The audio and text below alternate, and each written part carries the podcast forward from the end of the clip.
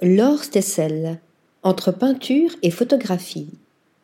Mêlant les outils photographiques au geste pictural, l'œuvre de l'artiste belge séduit et déconcerte. Une belle découverte de la galerie des Filles du Calvaire qui lui consacre une première exposition personnelle en France avec une magnifique série de photographies sur toile issues d'une rencontre avec des danseurs. De la peinture apprise à Lucas School de Bruxelles, Laure Stessel a en effet gardé le support, la toile, et le geste, celui par lequel elle applique sur le tissu l'émulsion gélatino-argentique permettant la révélation des images. Pour le reste, l'enregistrement des images sur pellicule, leur développement et leur tirage, il s'agit bien de la photographie, une pratique dont elle a fait l'apprentissage à l'École nationale supérieure de la photographie d'Arles.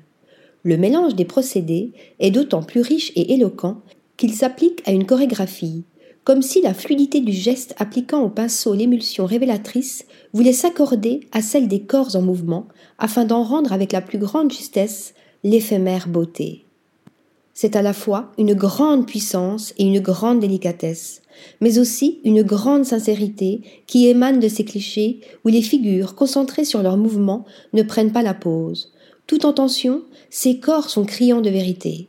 Une vérité à la fois très ancrée dans le temps, les danseurs, vêtus de shorts et de t-shirts, sont bien de notre époque, et intemporels, de par l'usage du noir et blanc. La beauté ici rime avec émotion, celle contenue dans chaque geste, chaque mouvement de main, de bras, de jambes ou de pieds, chaque torsion ou chaque collision.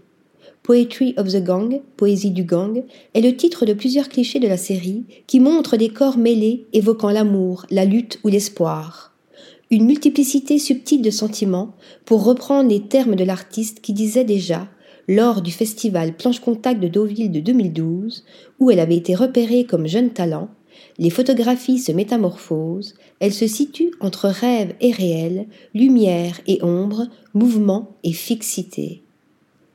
Article rédigé par Stéphanie Dulou.